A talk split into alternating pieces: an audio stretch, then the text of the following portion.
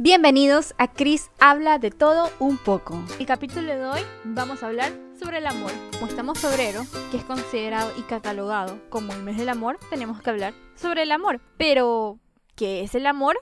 Aquí te lo contesto. El amor es el vínculo de afecto que nace de la valoración del otro e inspira el deseo de su bien. Puede verse como un valor o como una propiedad de las relaciones humanas.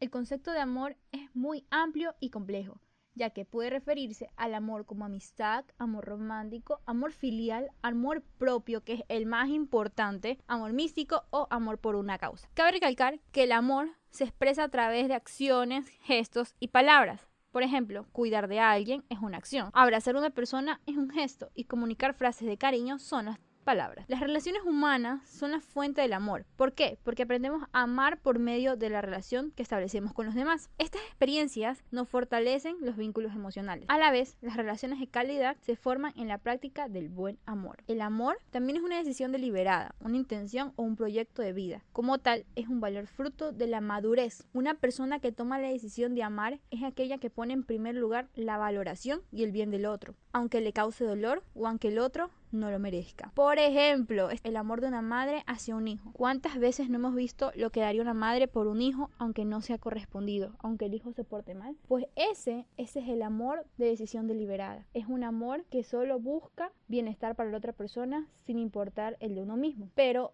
también tenemos que hablar el amor como valor. El amor como valor garantiza el ejercicio de la solidaridad, la compasión y la cooperación mutua en una comunidad o sociedad. Desde la familia como célula fundamental de la sociedad, pasando por la escuela hasta el mundo laboral, el amor actúa como un factor cohesionador y edificante. A la vez promueve la cultura de paz y favorece las condiciones para la prosperidad. Por eso es que dicen que la única fuerza más importante que mueve el mundo es el amor, ya que hace la diferencia entre el bien y el mal.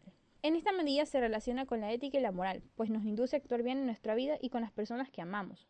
Así nos conduce la paz, la tranquilidad y la plenitud, el bienestar con nosotros mismos. Algo que podemos hablar son los tipos de amor. Existen varios tipos de amor, no es que solo hay uno. El amor romántico es aquel que se funda en la atracción sensual y el afecto genuino hacia una persona, pero este se divide en varias etapas. Por ejemplo, el amor a primera vista. Es el enamoramiento inmediato que ocurre entre dos personas cuando proyectan el otro a la pareja idealizada. Se conoce también como el flechazo en alusión a Cupido. El amor clandestino o prohibido es aquel en que dos personas tienen prohibido estar juntas por diferentes circunstancias. Sin embargo, se empeñan a vivir su relación a escondidas. El amor a distancia es la relación romántica entre personas que viven en ciudades o pueblos diferentes. Siempre han existido estas relaciones, pero han proliferado recientemente gracias al Internet. El amor verdadero es el afecto probado que una persona manifiesta por otra, capaz de superar la fase de enamoramiento inicial y cualquier adversidad. Un ejemplo de amor romántico es el personaje de Romeo y Julieta de la obra William Shakespeare. Ambos se enamoran a primera vista y están condenados a vivir un amor clandestino por la enemistad de su familia. El amor filial. El amor filial es aquel que existe entre los miembros de una familia, padres, hijos, abuelos, tíos, primos, etc. Este tipo de afectos suele mezclarse con elementos jerárquicos de autoridad, respeto y protección. Un ejemplo de esto es cuando los padres solo aman a sus hijos por el hecho de serlo. En cambio, los hijos aman a su padre porque los cuidan y protegen. ¿Ven la diferencia? Los padres ven como una responsabilidad amarlos solo porque son sus hijos, pero el hijo, la razón de amar al padre es porque los cuida y protege. Esa es la diferencia. El amor fraternal es aquel que profesamos hacia los hermanos y amigos, a diferencia del amor filial priva la horizontalidad y el amor recíproco. Por ejemplo, podemos señalar la amistad entre Athos, Portos, Aramis en la novela de Tres Mosqueteros de Alejandro Dumas con su lema Todos para uno y uno para todos. ¿Eso qué quiere decir? Que mientras el otro me demuestre su amor, yo voy a demostrarlo. Pero si me deja de demostrarlo y se separa de mí, yo haré lo mismo. Vamos a hablar sobre el amor más importante. Este amor es el que todos tenemos que tenerlo en nuestras vidas. El amor propio. El amor propio implica la aceptación, el respeto, la valoración, los pensamientos positivos y las consideraciones que tenemos hacia nosotros mismos. Por ejemplo, cuidar de nuestra salud, negarnos a hacer algo dañino para nosotros, hacer cosas edificantes para nuestra mente y poner límites al abuso de los demás. El amor propio, esa frase que está tan de moda en la actualidad, pero la aplicamos. Ahí va la pregunta del millón. ¿Aplicas el amor propio a tu vida?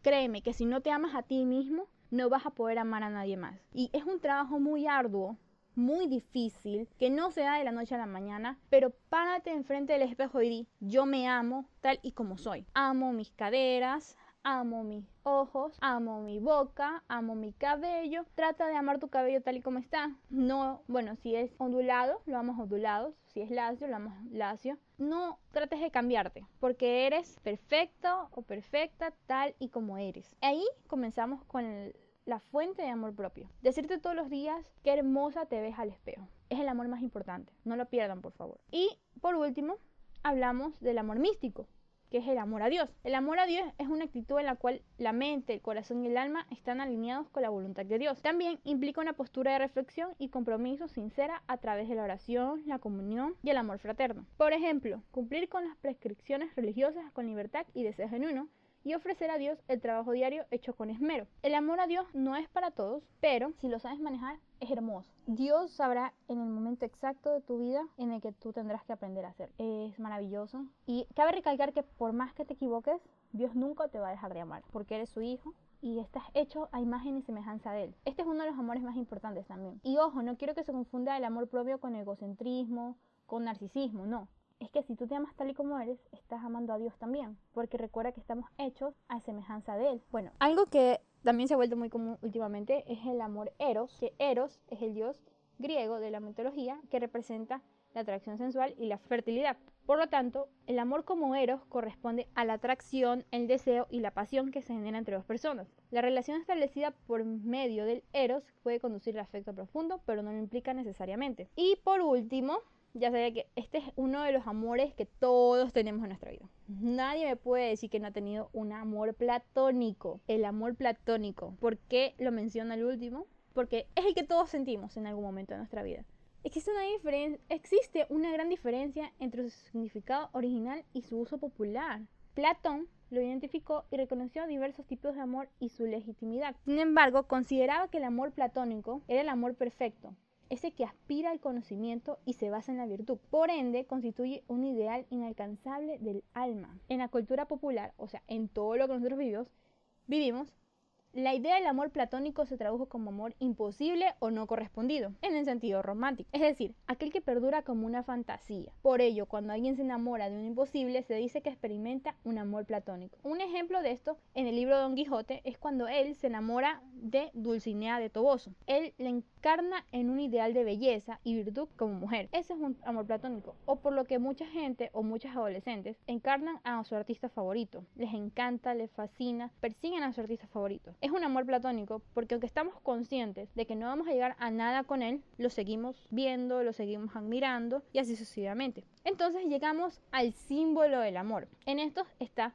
Cupido, que es Eros en la mitología griega, y Venus, Afrodita en la mitología griega también. Entonces, ¿por qué febrero es el mes del amor? Vamos a contestar esa pregunta. ¿Qué pasó? En esta fecha ha adoptado distintos nombres como Día de San Valentín, Día de los Enamorados o Día del Amor, específicamente el 14 de febrero. Esta festividad está asimilada por la Iglesia Católica y se remonta en el siglo III en Roma, donde un sacerdote llamado Valentín se opuso al orden del emperador Claudio II, quien decidió prohibir la celebración de matrimonios para los jóvenes, considerando que los solteros sin familia eran mejores soldados, ya que tenían menos ataduras y vínculos sentimentales. Valentín, opuesto al decreto del emperador, comenzó a celebrar en secreto los matrimonios para jóvenes enamorados. De ahí se popularizó que San Valentín sea el patrón de los enamorados. Al enterarse, Claudio II sentenció a muerte a San Valentín el 14 de febrero del año 270, alegando desobediencia y rebeldía. Por este motivo, se conmemora todos los años el Día de San Valentín. Como curiosidad, en cuanto a la comercialización de esta celebración, la primera reseña existe es la que señala la norteamericana Esther Howland como la precursora de la venta de tarjetas regalo como motivos románticos y bujos de enamorados que ideó y realizó a mediados de la década de 1840. ¿En qué países se celebra San Valentín? Se celebra en muchos países europeos como España, Austria, Bélgica o Francia, entre otros, como el Día Internacional de los Enamorados. Sin embargo, no todo el mundo celebra San Valentín el mismo día. Incluso algunos lugares cambian el significado. Sin salir de Europa, destacan Finlandia y Estonia. En estos lugares, el Día de San Valentín es, es todo un homenaje a la amistad, incluso suele ser una fecha preferida para pedir matrimonio y casarse. Otro caso curioso es el de Dinamarca y Noruega. Allí se mantiene una tradición que es regalar pequeños poemas con rimas divertidas que los hombres envían a las mujeres de forma anónima. En América Latina, como Chile, Cuba, Ecuador, Puerto Rico, República Dominicana o Uruguay, este día se celebra también el 14 de febrero, un día en que los regalos más recurrentes son flores, cartas o bombones. En Puerto Rico, el 14 de febrero se conmemora el amor y la amistad y se tiene por costumbre intercambiar regalos entre amigos, peluches, cartas postales, entre otros. San Valentín es una fecha que la conoce todo el mundo. Creo que no es solo dedicada a los enamorados, también es dedicada a los amigos, a la amistad y la importancia de esto. Les deseo un feliz mes del amor y la amistad, un gran abrazo y nos vemos en el siguiente episodio de Chris habla de todo.